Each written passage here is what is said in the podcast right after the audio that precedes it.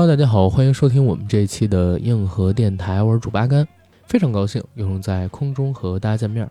然后大家现在听到的这期节目呢，是我们硬核电台的一期填坑节目。在录都市恐怖病之前，我曾经预告过这期节目的事儿，就是找个时间和大家聊一聊2021年播出的《吐槽大会》第五季中，许知远作为吐槽嘉宾去吐槽薇娅和其他一众吐槽嘉宾的桥段这回事儿。那今天呢，就是来填填这个坑。其实像我们硬核电台的很多老听众应该都知道，阿甘个人呢不是特喜欢国内版的《吐槽大会》这个综艺节目，因为我会觉得，第一，大家吐槽的都太软了；第二，在某些时间里边，尤其是第二季、第三季，包括第四季吧，《吐槽大会》其实可以被称作是洗白大会，那叫吐槽吗？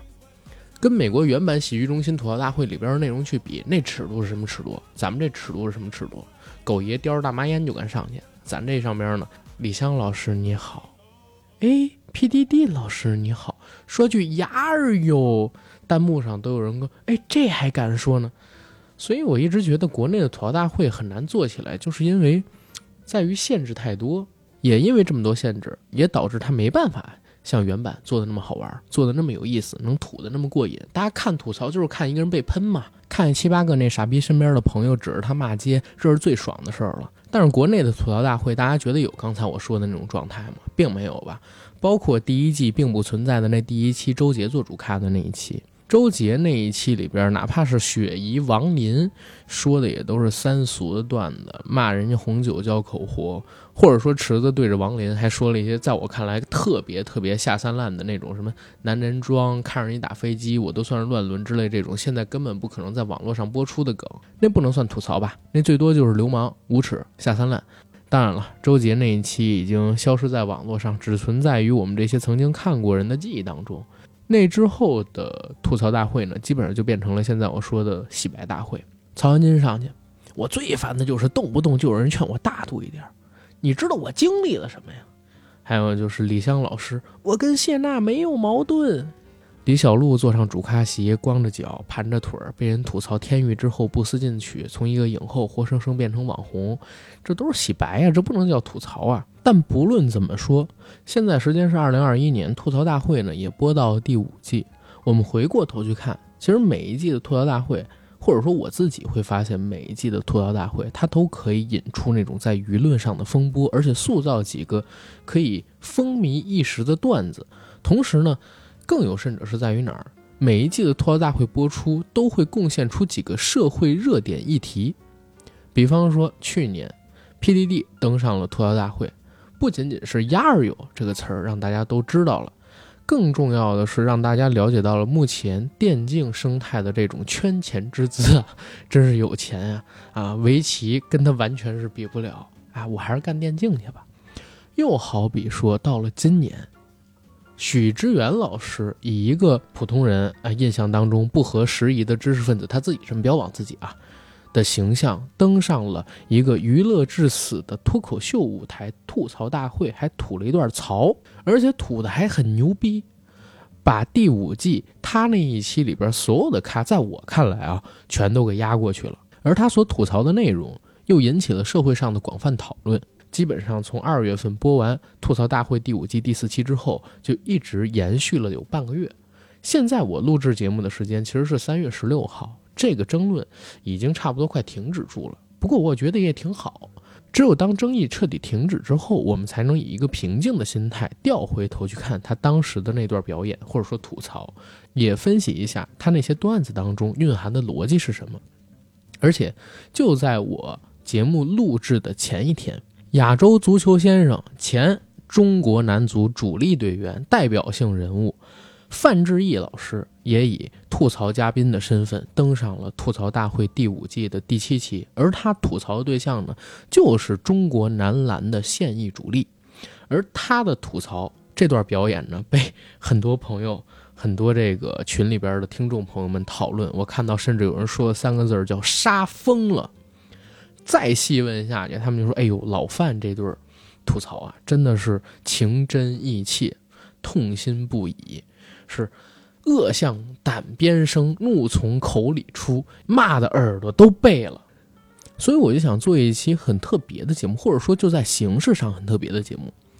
大家以往在播客平台上边听到有关于吐槽大会的讨论，要不然就是请嘉宾过来一起聊，哎，这综艺当中发生了什么有意思的事儿，谁说了什么话，或者说啊，就是像我们以前做的，把这一整季等播完了，跟大家回述一下这一季当中播了多少期，来了哪些主咖，主咖说了哪些话，嘉宾说了哪些话，出现了哪些有意思的桥段，引起了哪些争议，上了多少次热搜等等等等的，再分一下它的这个语言逻辑，还有对话结构、语言空间之类的。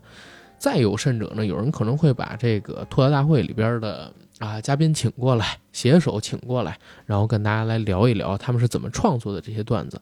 但是今天呢，我想做一个不同的东西，就是和大家以一种类似 reaction 反应视频的形式来制作一期音频的关于吐槽大会的节目，来陪大家一起看一看第五季。第四期中，许志远老师吐槽内容。而在这期节目当中，我会模仿类似 reaction 视频那种原声评论的形式，播一段，停一次，跟大家分享我对他们这段表演的理解。分享完毕之后，再进下一段。我也不知道这样的形式大家能不能接受，或者说做出来的效果是怎么样。但是我挺想尝试的。如果这个形式还 OK 的话，那我以后也可以引荐到《说唱新时代》的第二季和《乐队的夏天》第三季。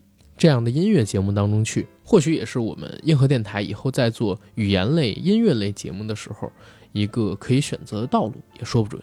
然后这一期的节目既然是做那种类似 reaction 视频的反应音频，有我一个人的话可能是有点干，所以我特地找来了一位呃特别嘉宾，然后这位特别嘉宾可以来跟听众打个招呼，你稍微离近点儿。Hello，大家好，我是蓉蓉。对，蓉蓉蓉总现在坐在我旁边的是我们这期节目的一个，我也不知道算是特邀嘉宾吧，还是主动过来的嘉宾。反正他听说我要聊这个徐志远的节目，就坐我旁边来了。那一会儿看这个脱口秀表演的视频的时候，我怕他会出声啊，就让他跟大家打声招呼。不过一会儿还是以阿甘聊为主，荣总呢几乎也不太会发表什么意见。最多就是在我们看这些视频和表演的时候，他会发出一些笑声。不过，既然是 reaction 的音频，这些声音肯定也是要被收录进去的，以方便大家收听我们在观看这些音频时候的第一反应是什么。当然了，我会进行一定的剪辑。如果我们两个人的声音过大，或者说出现了什么不合时宜的播出内容，我都会进行剪辑处理。好，话不多说，直接进一个广告，就开始我们今天的 reaction 音频节目。欢迎加群管理员 J A C K I E L Y G T，让他拉您进群，和我们一起聊天打屁。同时，阿甘呢刚刚建了一个叫做北京群的硬核小群，想加群的也是加管理员 J A C K I E L Y G T，告诉他您在北京就可以了。想来录节目，想来当嘉宾，也请添加我们的管理员账号，表明诉求之后，我们会发给您单应的表格。再有一件事呢，就是在三月十八号的晚上八点。阿甘会在自己某山 FM 的账号上边呢进行一场直播，这场直播是我和科技博主李大锤两个人进行主持的，聊一聊科幻电影与失眠的主题。然后有兴趣的朋友呢可以来听一听。十八号晚上的八点到九点，直接在某山 FM 点我账号就可以了。咱们先来看许志远老师这段好吗？好的。我怎么会站在这儿呢？哎，哎，大家好，我是许志远。哦，这是我的综艺首秀啊！十三幺是逆潮流，吐槽大会是顺潮流，我两个都上一上，做个风险对冲。我来主要是因为李诞的邀请，我帮他出了一本新书，叫《后场》。书的封面上有一面镜子，知道是干嘛的吗？就是让读者反省反省自己的文学趣味。OK，先来聊一聊许志远老师啊。那听我们硬核电台很久的那种老听友应该是知道，阿甘个人呢是挺喜欢许志远老师一个叫做十三幺的视频访谈节目的。然后我是那节目的老粉丝，远比吐槽大会要更喜欢那个节目。所以几乎每一年，我们也会针对于十三幺上边请的嘉宾，或者说播出的内容，去进行一些节目的制作。比方说，前两天还有一个，呃，听友朋友说，阿甘，我记得你在某一期里边聊过你爷爷的故事，讲一个不合时宜的人一辈子恪守党性、刚正不阿，到晚年的时候很凄凉的这么一个故事。而且我还记得你当年在那期节目里边还提到了你爷爷的弟弟，就是很会做人，很圆滑，最后呢当了某个大学的校长。去世的时候，北京市的那些领导还特地来吊唁。你第一次和市委领导们握手，就是在那个 追悼会的场合上边。我说是的，那期节目就是在一八年吧，当年第一次聊有关于十三幺啊，我们硬核电台的那个节目里边所提到的。然后许志远老师呢，他制作的十三幺这个节目，是我觉得目前国内所有的视频对话节目当中，可能。最有内容含量的一个了，因为这个节目它其实讨论的并不是我们现实生活当中啊遇到的像金星老师那样的讨论话题啊，你跟闰土多久没见了？还有联系吗？你家门口那两棵枣树还好吗？你在北京的故居啊是买的呀还是租的呀？这是金星老师如果遇到鲁迅啊他会提出来的问题，但是许志远往往不是的。许志远经常会问的那种灵魂问题是什么？比如说，他问王宝强：“你现在还会做梦吗？”王宝强说：“会。”做的是什么梦啊？啊，小的时候总觉得梦见自己在飞。啊，那你是一个很能畅想的人啊。紧接着，立刻就是一个许志远在一个空间里边的独白。王宝强是一个幸福的人，或者说他是一个幸运的人，但是他是多孤独啊。我不知道这样的剪辑会不会对塑造语言空间有意义，但是十三幺这个节目，我曾经在 B 站上面直播的时候，好几次带我们的听友朋友们一起去看，基本上也是像现在这样，然后他播一段解读一段，播一段解读一段，因为我是觉得十三幺里边的许知远和他的对话者非常有意思的是，和国内所有的谈话节目不同，他们构筑了一个脱离于现实的语言空间。然后在这个语言空间里边，所有人的语言逻辑都会被这个节目组或者说被这个节目气质给带走，然后陷入到一种自顾不暇，同时呢又茫然无措的状态里边去。这也是十三幺那个节目经常以大特写直怼被访者的脸的原因。然后在这样的一个情景下，我情愿去相信被访问者或者说被对谈者他们所表达的内容是尽可能真诚的，而且是并没有太多的掩饰的。那他请的这些嘉宾也好，或者说对谈者也好，往往都是嗯，文学界、艺术界或者说演艺界的相对而言有一定知识体量基础的人啊。当然了，也有一些是经历丰富的人，所以我会喜欢看这个类型的节目。那他来参加吐槽大会，我是完全没想到的。哪怕李诞曾经上过许知远的十三幺，我也没想到他能来吐槽大会，而且他能说下这么一段吐槽。当然了，在这儿也得跟大家先说一个事儿，就是你们现在所听到的这段脱口秀或者说吐槽，并不是来自于许知远，而是来自于国内顶尖的脱口秀演员周奇墨和严悦，他们两个人制作的这段脱口秀或者说吐槽的文稿。但是啊，有一个观点我想跟大家分享一下，因为许知远二月份表演了这个脱口秀之后，在网络上边引起了巨大的反响，很多人认为许知远的这段表演碾压了众多脱口秀演员。可当后来传出周奇墨和严跃是这篇文稿的创作者的时候呢，网上的风气又一面倒，把所有的功劳全部都垒在了周奇墨和严跃身上。我觉得这两种方向可能都不太可取，因为我自己也认识一些脱口秀演员，那我以前也上台表演过。正常的逻辑，大家去思考一下，它应该是这样的一个内容产出过程：李诞找到许知远，想让许知远过来做嘉宾。OK，许知远来了，来了之后呢，作为专业的脱口秀编辑团队肯定要根据人设、根据这个人行事的风格、做派、说话的语言系统去研究怎么做他的内容稿，那就会和这个人沟通。哎，你在见到这些咖的时候，你在见到主咖的时候，你站上这个舞台的时候，你有什么想说的话吗？你先不用写成那个脱口秀段子，当然这是我自己的猜测啊。你先告诉我们你想说什么。那好。徐志远可能会向周奇墨和严跃沟通自己站上这个舞台之后，看到这些嘉宾之后想表达一些什么样的观点。周奇墨和严跃的作用是在于把他说出来的这些内容和意见转化成脱口秀的文稿，在他想表达的意思的基础上进行脱口秀表演化的改良，让这些话变得有意思起来。而文稿出来之后，我相信任何一个表演者也会拿到自己的手里再加以改良。把它彻底变成一个符合自己文风语境的这样一个表演。所以大家现在听到的这段脱口秀，或者说吐槽，他们三个人缺一不可，每个人都贡献了自己的力量，而不是说单纯的要把功劳归于许知远，或者说你知道周奇墨跟颜悦写的这个东西之后，就把所有的功劳归到他们身上去。我觉得这都是很蠢的一件事情，就是任何一个事儿都是群策群力的，大家都要占功劳。如果许知远没有参与这段文稿的创作，或者说没有加以最后的润色，不可能和他自己平时的说话语境这么贴切。这是所有写过表演作品的人都能明白的一件事情。因为网上关于这段表演的争议比较多，所以我想在节目开始的时候跟大家说一下这个事儿。不好意思，影响了你的这个观看啊。没关系，我原谅你。好，继续，继续，继续下一段。这段就开始正式的吐槽了。开玩笑，其实李诞很有才华，但是我还是不理解他为什么这么受欢迎。主要是不理解什么是受欢迎。这个小节段不好笑。只有李诞在笑，对不对？能演，放心那大家会不会觉得我捡软柿子捏？这就比赛。也是敢说。对，最逗的就是这个，我回看真的最逗。来之前，他们跟我说，张大大会直接。攻击我的样貌，我觉得没有关系。审美的偏狭是一种智力的缺陷，我们不能怪他。我们不能怪他。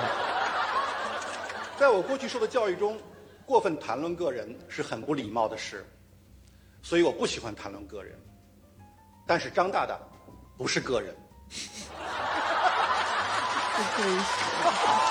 他是一种现象。这个挺，这个挺，这个很好玩啊！它是一种现象。这块先暂停一下，我们说一个题外话：审美的偏狭是一种智力的障碍。听这期节目里边提到了之后，就常常使用，尤其是在以我自己的照片为封面的某期节目下方，给给。告诉告诉我们的某些听友朋友们，你知道吗？哎，就好像是都市恐怖病的那个第一期吧，聊阳具森林的那一期。然后那一期呢，我是用了我四九城吴彦祖的照片作为封面，结果在评论区里边说：“哎呀，声音真好听，人长得真丑。”我也给他回复了一个：“审美的偏狭是一种智力的障碍，怎么能够这样呢？你们这不识泰山。”知道吗？不识泰山，我天啊！啊，当然了，我们说回这个 吐槽大会，审美的偏狭是一种智力的障碍。就为什么说这篇稿子好，就是因为他的文风特别像许知远。审美的偏狭是一种智力上的障碍，这句话就像是许知远平时做节目，或者说他在生活当中会使用的一些话。如果大家看过他的节目，读过他写的一些文章，看过他写的书的话，就会明白阿甘说的这是什么意思。而能把这样的一个文稿写出来，哪怕是经过徐志远本人润色的，我觉得周奇墨也是非常厉害的一个脱口秀演员，天花板就是天花板。然后我们再细究一下，审美的偏狭是一种智力的障碍。张大大不是个人，他是一个现象。这句话说的是啥？我从小到大一直就觉得审美的偏狭是一种智力的障碍。现在的人越来越看脸活着，对吧？为什么那些偶像团体里边的基你太美可以出道啊？为什么呃这个杨超越虽然我还行啊，对杨超越的观感，哭一哭也能够被大家喜欢。其实有一个原因是很多人都忽视，但是就客观存在，就是因为人家长得好看啊，对吧？在现在这样一个每个人都能拿出手机拍拍视频的流量时代，颜值成了一个最普遍的通行的社会标准。但从小就有人教育过我说，漂亮和美并不是一件事儿。帅哥和绅士也不是一件事，甚至帅哥跟型男也不是一件事。审美和智力在这个段子里边，它是一箭双雕的。活在我们这个年代的人就是很肤浅，我们对审美是有偏狭的，是有偏见的。在我们生活的这个时代，如果你遇到了一个陌生人，你第一时间只会去看他长得什么样，而不会花出耐心还有时间去挖掘他背后有什么样的价值，或者说这人身上还有什么其他的更多的难以被人发掘的闪光点。这个段子本身讽刺的问题是说，我们现在这个时代节奏越来越快，大家越来越没耐心，越来越像个泡泡。所以张大大不是个人，他是个现象。然后审美的偏狭是一种智力的障碍，这句话其实给整期节目当中最大的一个笑点埋下了伏笔。这个笑点是什么呢？就是马思纯刚才在啊、我们节目播出的过程当中，大家应该听到他说了一句话：“哎，我打许知远老师，会不会有人说我挑软柿子捏？”我觉得这真是本期节目最大的笑点。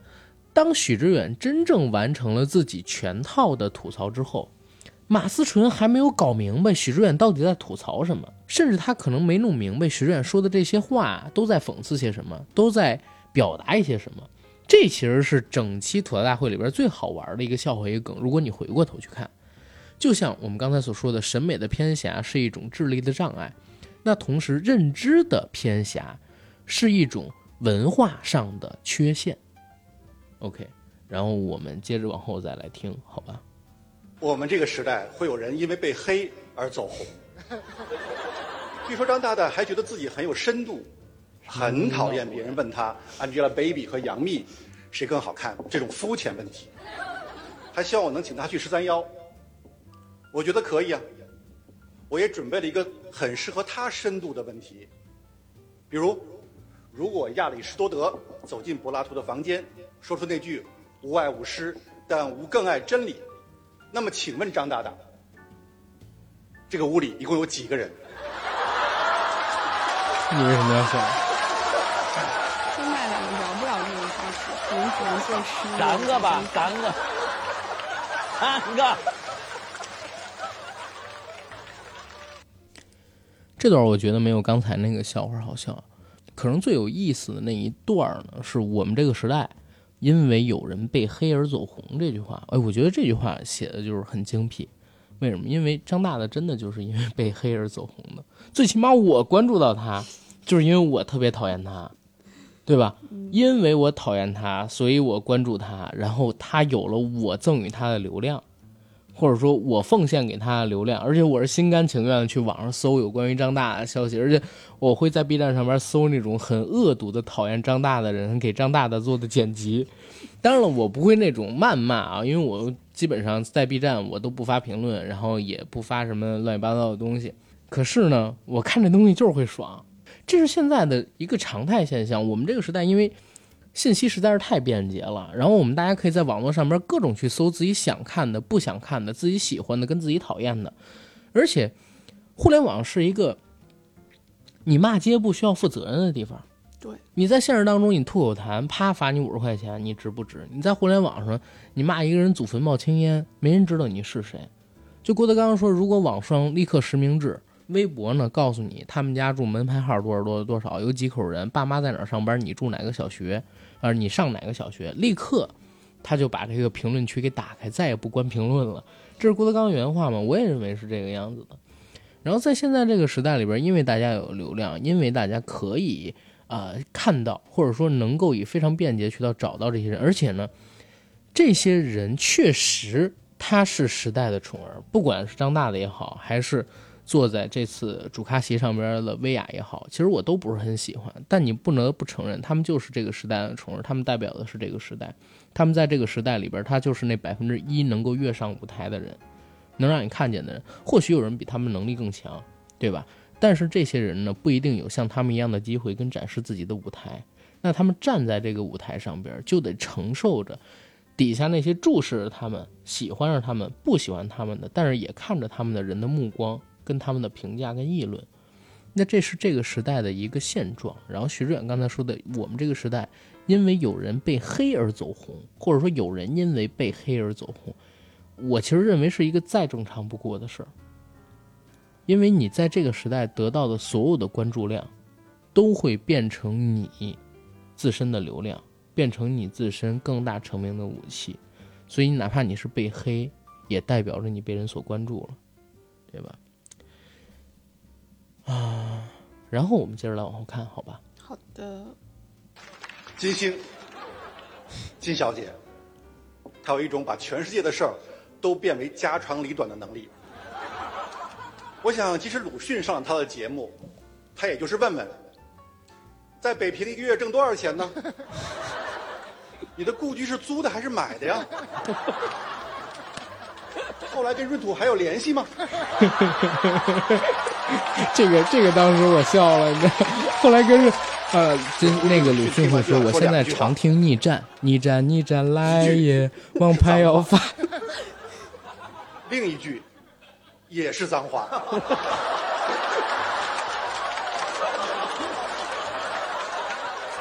但其实金星问的问题挺好的，相声演员。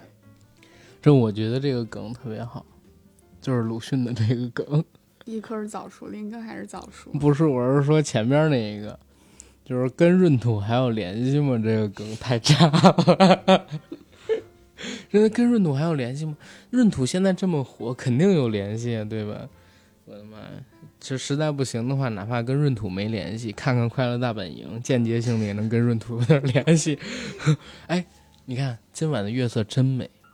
今天的风儿甚是喧嚣，不适合扎茶。天呀！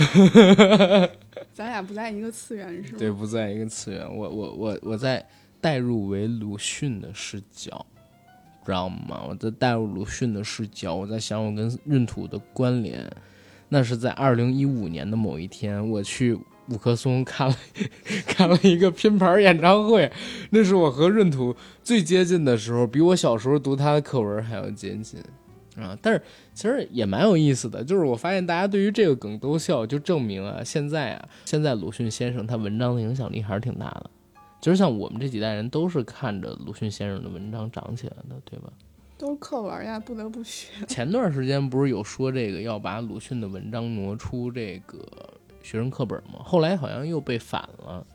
但是回过头去看啊，尤其是年纪越大，越觉得鲁迅先生他文章写的不一般，人也不一般。有时间呢，还给大家可以做期节目。之前我还写过一个选题，那个选题的名字叫《鲁迅》啊，我不是什么都说，从。百草园杀到三味书屋，这是当时写的一个选题，但是一直没时间做，有时间给大家来做一做。但是得找一个文学素养比较高的人，我想请咱们的一个听友，他是中文系的老师，可以请他过来聊一聊。我们先回现在的节目，接着来听，好吧？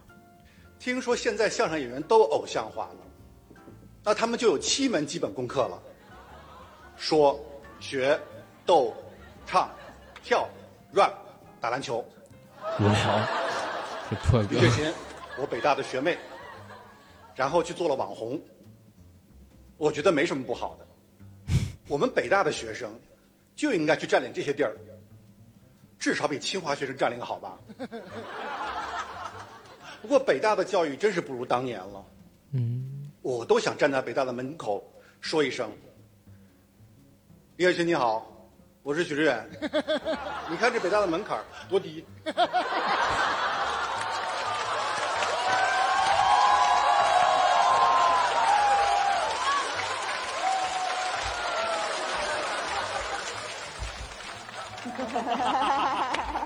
可以啊！哇，挺厉害啊！啊，不用被淘汰了。这小段脱口秀，它前半段关于什么唱跳、rap、篮球、数学、斗唱，其实我是一点都没乐。我觉得这个段子也是整个表演里边的一个落俗套的地方，或者说一个失分点，有点写的太俗了或者太 low。当然，本身也是因为阎鹤祥人家比较低调，对吧？为人做事儿之类的，找不着什么能挑得出来理的毛病。他不像很多什么明星，是吧？音乐王子中出了一个那音乐皇后，还有或者说是什么，妈的烦死了，人家从来没有这些事儿，所以你找不着什么好吐槽的点。这一段写的差点儿。基本上也可以理解，基本上也可以理解，但是后边那个梗我觉得蛮有意思的，就是关于李雪琴的那个梗。李雪琴是作为一个网红出现在我们眼前的。如果大家还有印象的话，就是在一八年吧，当时抖音上边呢有一个视频火了。这个视频的内容呢是一个胖胖的女生站在镜头前，以一个憨憨的带着东北口音的语气向吴亦凡问好，说：“吴亦凡你好，我是李雪琴。”然后。我现在呢，在清华大学的门口，你看这墙多白。紧接着没两天，吴亦凡以同样的语气跟口吻给他回拍了一个视频，说：“李雪琴你好，我是吴亦凡，你别管我在哪儿，你看这水杯多干净。当或者哎不是，你看这灯多亮，给他回了一个，结果李雪琴就因为这走红了。其实读这么多年的书。读这么多年的书，没有这么一个短视频获得的流量大，然后取得的商业收入更多，本身也是一个挺讽刺的事儿，对吧？名校的呃教育门槛变低了，名校的教育质量不如过去了，或者说名校学子的含金度不如过去那么高了，这可能才是现在社会上边出现的一个新的情形。但我其实觉得这是一个好事儿。为什么？或者说，我觉得某种意义上边来讲，这是一个好事儿，因为，嗯，名校生含金量越高，就代表着你拿出自己名校生的身份之后，就会，嗯，更得到企业方或者说社会上边的一些重视吧，然后可能会更挤压不是名校生，他们这些人的，嗯，社会空间或者说是生存空间。其实我自己就有遗憾，因为我不是名校生，我上了一个很普通的大学。当然了，我知道我这样的说法可能会有不对的地方，但我有的时候确实也是这样想的，就是随着社会的发展、资源的普及，教育变得平民化，也是一个非常正常的事情。任何一个高等学府的门槛都会有相应程度上面的变低，但这带来的绝不仅仅都是坏的结果，更多的情景下是好的意义，能够展示自己的渠道越来越多，能让给我们这些很多非名校生的人一些机会。这些机会呢，是不需要看出身，因为名校生本身也是一种出身，对吧？对，啊，也是一种出身。当然，这只代表我自己啊，嗯啊，我相信也有很多人认为，就是，呃，出身很重要，或者说名校生的这个身份很重要，也代表了很多东西。当然了，人家就是好好学习了嘛，人家考的分就是高嘛，人家本身就是聪明嘛。但是，并不认为我自己并不认为现在的时代就有多差，或者说是一特坏的事儿。我来的时候，他们就问我对建国和雪琴炒 CP 这事儿怎么看，我都不知道什么叫 CP，还以为是一种期货。他们给我解释完以后，我说那 CP 跟期货也差不多呀，是一种没有兑现的爱情。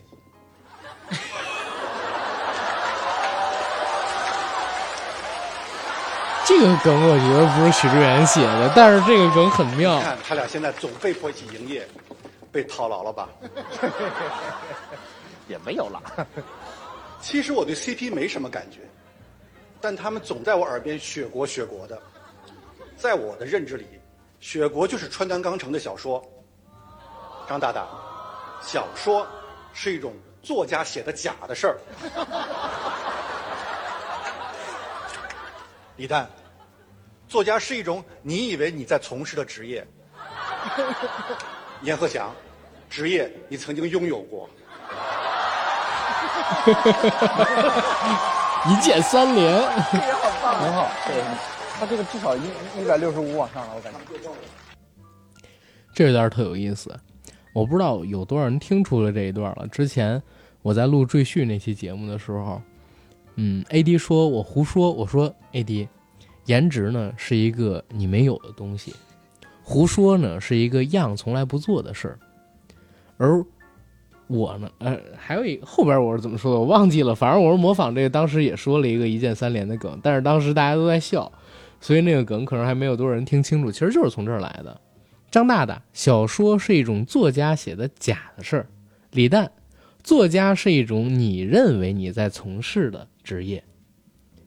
阎鹤祥，职业你曾经拥有过，真的是一键三连。这个梗特别特别的妙，它是一键三叉，讽刺的三个事，就是喜剧有一个很重要的地方，有一种类型是讽刺嘛。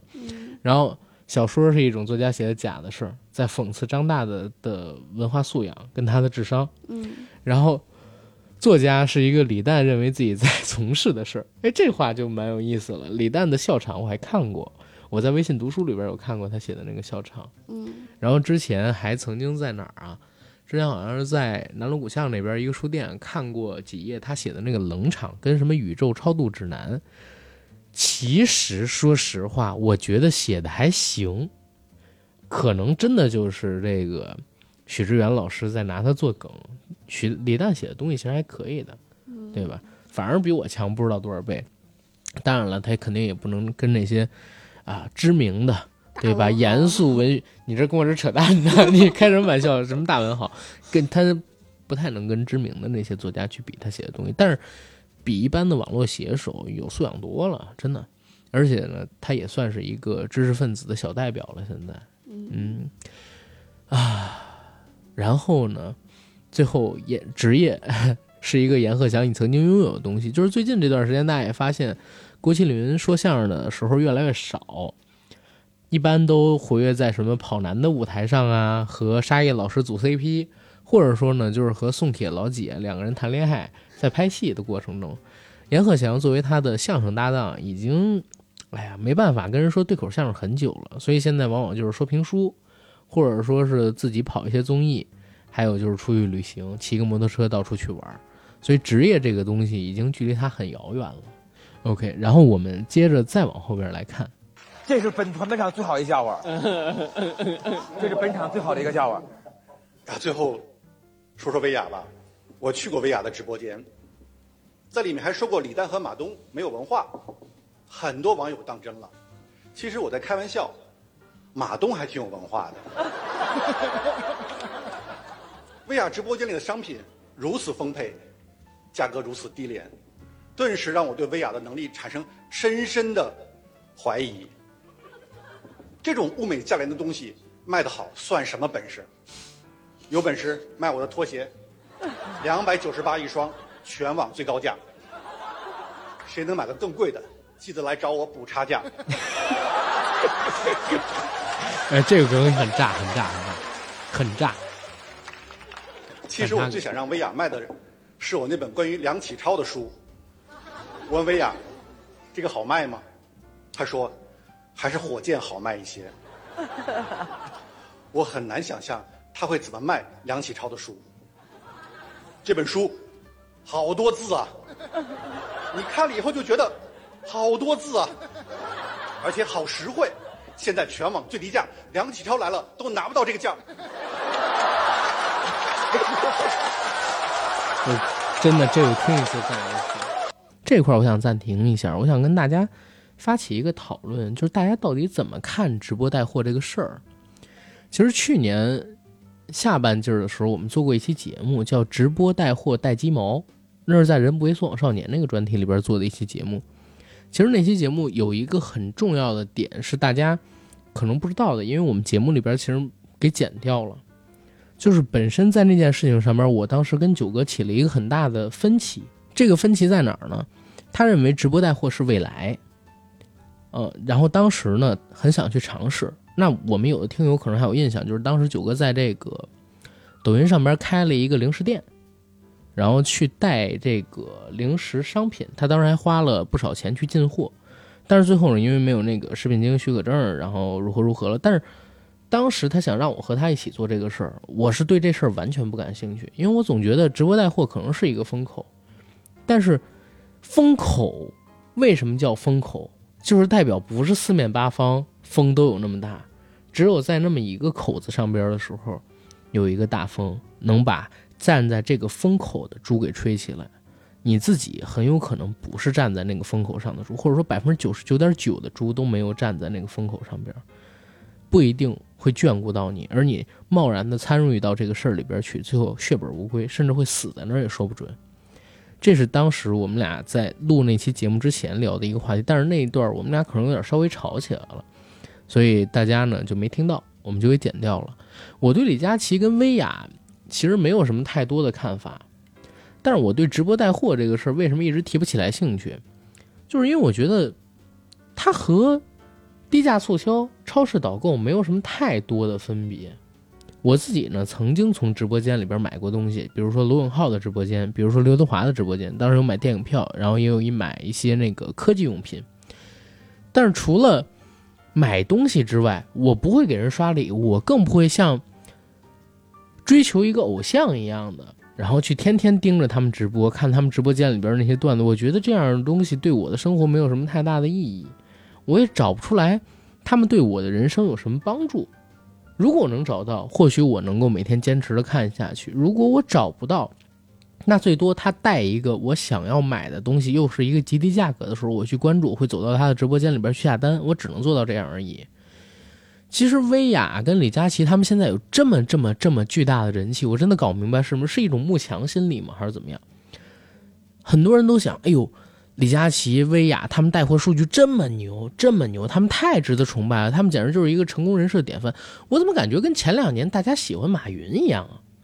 对吧？喜欢马云说，哎，叫人马爸爸，就是因为人有钱，所以人家叫马爸爸。人马云要是没钱了，或者说现在风头转过，就喊人是资本家，这是一特可怕的事儿。后来我听到一个说法，很多人喜欢薇娅跟李佳琦，其实心里边也想成为像他们这样的人，因为在他们看来，薇娅跟李佳琦是很努力，但没有像他们一样努力，结果两个人就成功了。为他们花点钱，就相当于为自己想象中的那个自己花点钱。从他们直播间里买东西，很多时候也是自己在安慰自己，在帮自己玩梦的一个过程。那这事儿其实挺不可取的，并不是每一只猪都能被吹飞起来，也不是每一个人都能变成薇娅跟李佳琦，甚至有的时候成名，有的时候拥有巨大的流量，也不一定是一个好事儿。我不知道大家还记不记得以前有一个叫做庞麦郎的歌手，就是跳。我的滑板鞋哦，唱我的滑板鞋那首歌的人，我应该在两年前看过他的一篇文章，叫《闪光灯散去，庞麦郎怎么了》。那个时候的庞麦郎已经从我的滑板鞋带来的光芒当中退出来了，从我的滑板鞋里赚到了很多钱，但是那些钱全都被他扔到了虚无缥缈的音乐事业当中去，拿去做专辑了。而又因为他不懂商业规则，或者说怎么去运作自己的音乐版权，被很多人骗。把自己骗的是血本无归，在那篇文章写出来的时候，庞麦郎已经沦落到跑到各个地方的酒吧去驻唱，或者说去巡演，但是一场呢就卖个两千块钱，他还要自己养一个经纪人，有点钱就全部都扔到音乐专辑的制作里边去。最后，我在那篇文章的结尾，不是文章写的，是底下的评论区有一个哥们儿或者说一姐们儿，他写的一段话让我特别感动，就是命运的聚光灯。突然降落在一个平凡的普通人身上，周边的所有人都向他投来了艳羡、崇拜的目光。片刻后，聚光灯散去，周围人的目光也都散去，各自回到了各自的生活，只剩下那个曾经被聚光灯照射过的普通人，依旧在傻傻的等着，或者说在不断的渴求着聚光灯能再次临幸到他的身上。这是庞麦郎的那个事儿。然后他其实是一个特别。典型的例子就是现在这个年代，你想获得一个人的目光很容易，但是这个人的目光离开你也很容易。我自己会认为这是一特恐怖的事儿，因为就像我自己也偶尔会想啊，就是有的时候我会想，什么时候我这节目没人听了，它肯定会发生的，只是时间早晚的事儿。现在你还能看到，就是可能说每天的订阅在涨，然后每天有更多的播放量在增加，但是你说不准什么时候可能。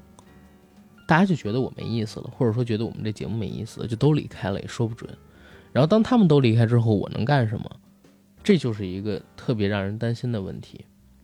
所以你看，李佳琦跟薇娅他们这么疯狂的折腾自己，然后每天一个呢是把自己的嗓嗓子已经快喊哑了，就是李佳琦他嗓子就是现在已经，我自己会认为啊，因为我以前练过发声，我觉得他嗓子肯定是要出问题的，这样长此以往下去。然后薇娅的话。按他现在的这么一个作息，其实也是挺消耗自己身体的，而且每天的工作排的这么满，人都不是铁打的，很容易出现一些过劳的症状，然后身体承受不了这种负担。但是他们也没办法，他们被推着不断前进。许知远他是一个，嗯，把自己。完全与现实生活中的这些商业或者说什么样隔开的人，他不去关注这个，他觉得哎呦，大家现在都太物欲化了，搞那种拜物主义、拜金主义、物质崇拜之类的消费主义至上，他可能满眼都是这些东西，他想讽刺这些东西，但他其实有一个点，嗯，可能没想到，或者说我自己有一个与众不同的想法，就是个体呢，虽然可以是某个现象的代表。但是你在分析某一个现象，或者说你要去讽刺某一个现象的时候，可能还是需要把它和个体区分开来，因为个体身上是有自己的悲欢离合、喜怒哀乐的，对吧？有的时候，你如果去仔细的研究这个人，你会发现，哦，这个人身上也有蛮多的闪光点，而且有的时候，这个人身上有很多可悲的地方，这个人身上有很多可敬的地方，这个人身上有很多你平时看不到但却。真真实实在他身上体现出来的东西，那些地方都是许知远以一个犬儒视角，然后去讽刺的时候看不到的。就像以前，我去一些那个脱口秀的线下演出，他们搞开放麦，然后有很多观众说：“哎呀，你们这舞台演员上来都说的啥玩意儿？然后我上我也行，真让他上来。”呃。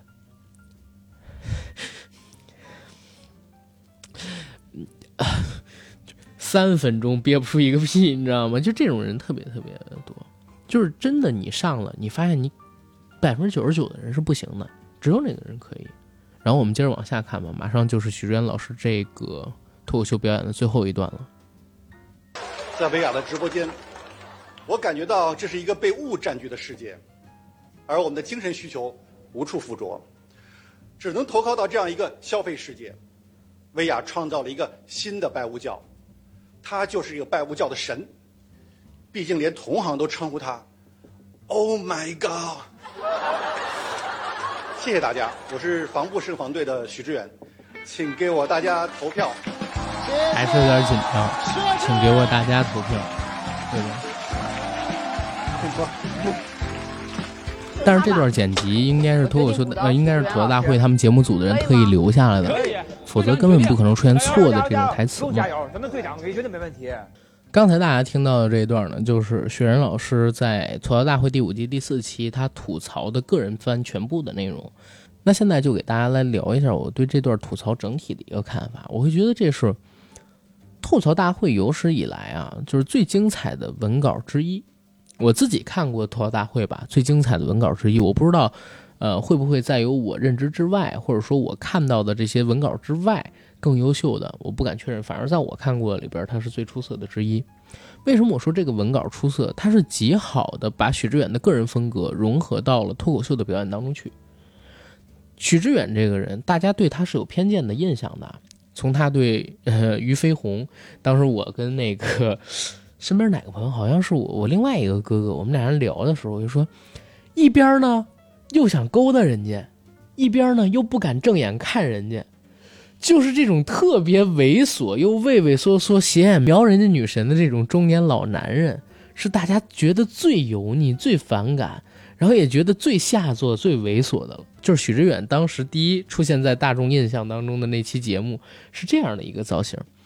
然后紧接着，慢慢的到后来，他跟马东聊，他跟李诞聊，跟两个做大众传播，在这个时代最流行的，做的也是最出色的弄潮儿，一起去谈怎么做让大众喜欢的东西，怎么去给大众生产内容的时候，大家就会觉得，哎，这个人好像很蠢，他不明白现在大众喜欢什么。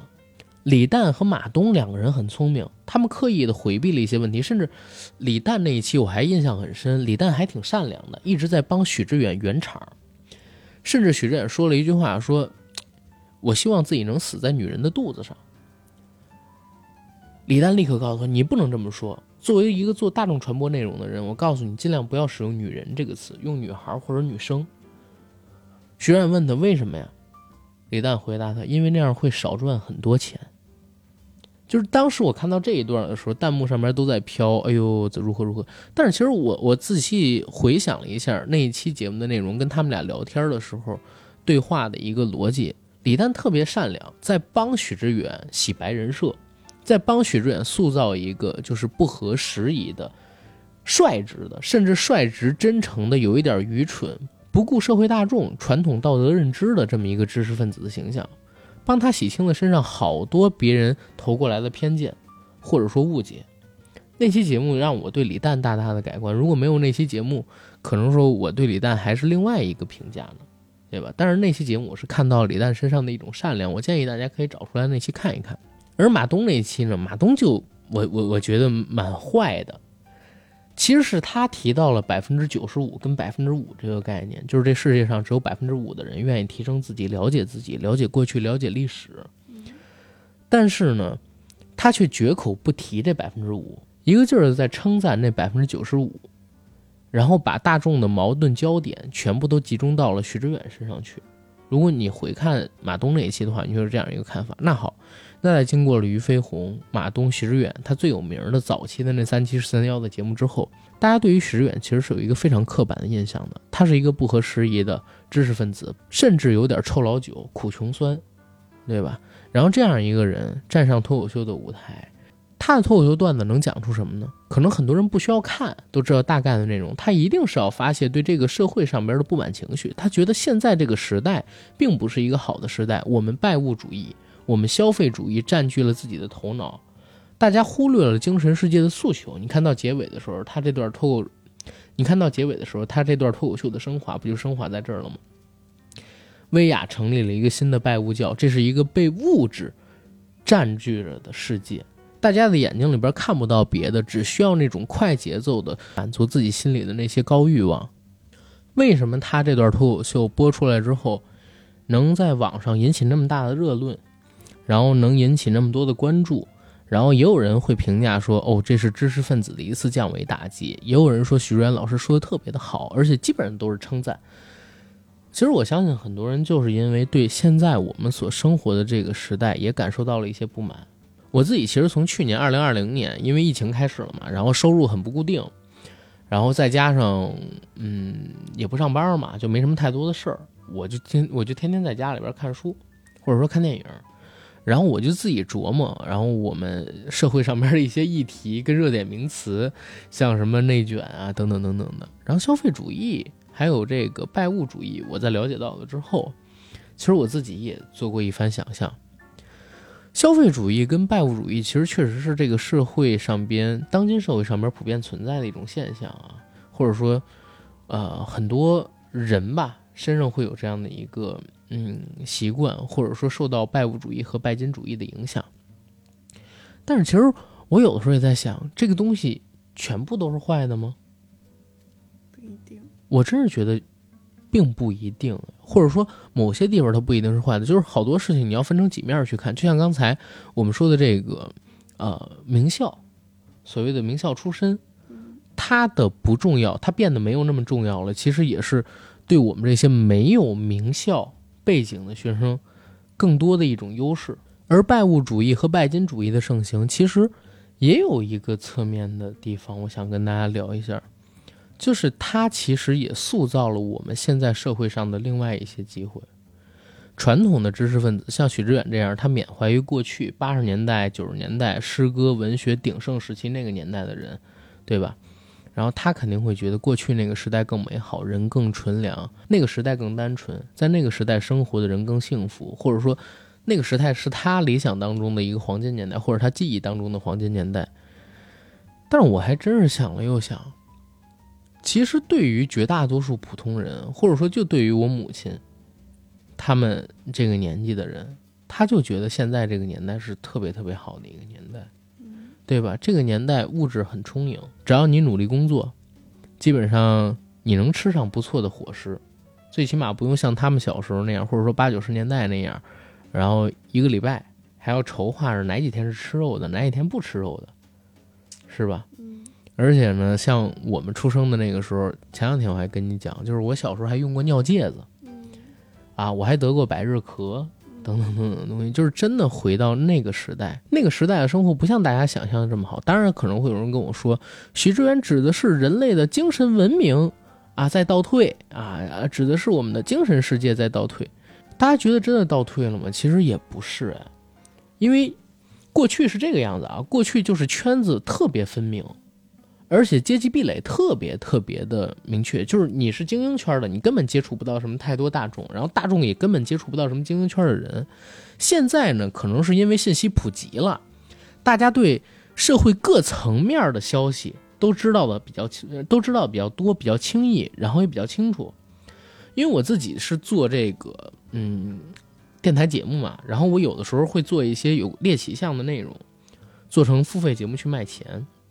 所以之前我还特地了解过九十年代，前些日子吴彦祖他们不是演了一个电影叫《除暴》吗？《除暴》就是九十年代的真实案件。八九十年代的中国其实很血腥、很暴力，不是像高晓松老师说的，或者说像许志远他们怀念的，然后如何如何，他还真不是。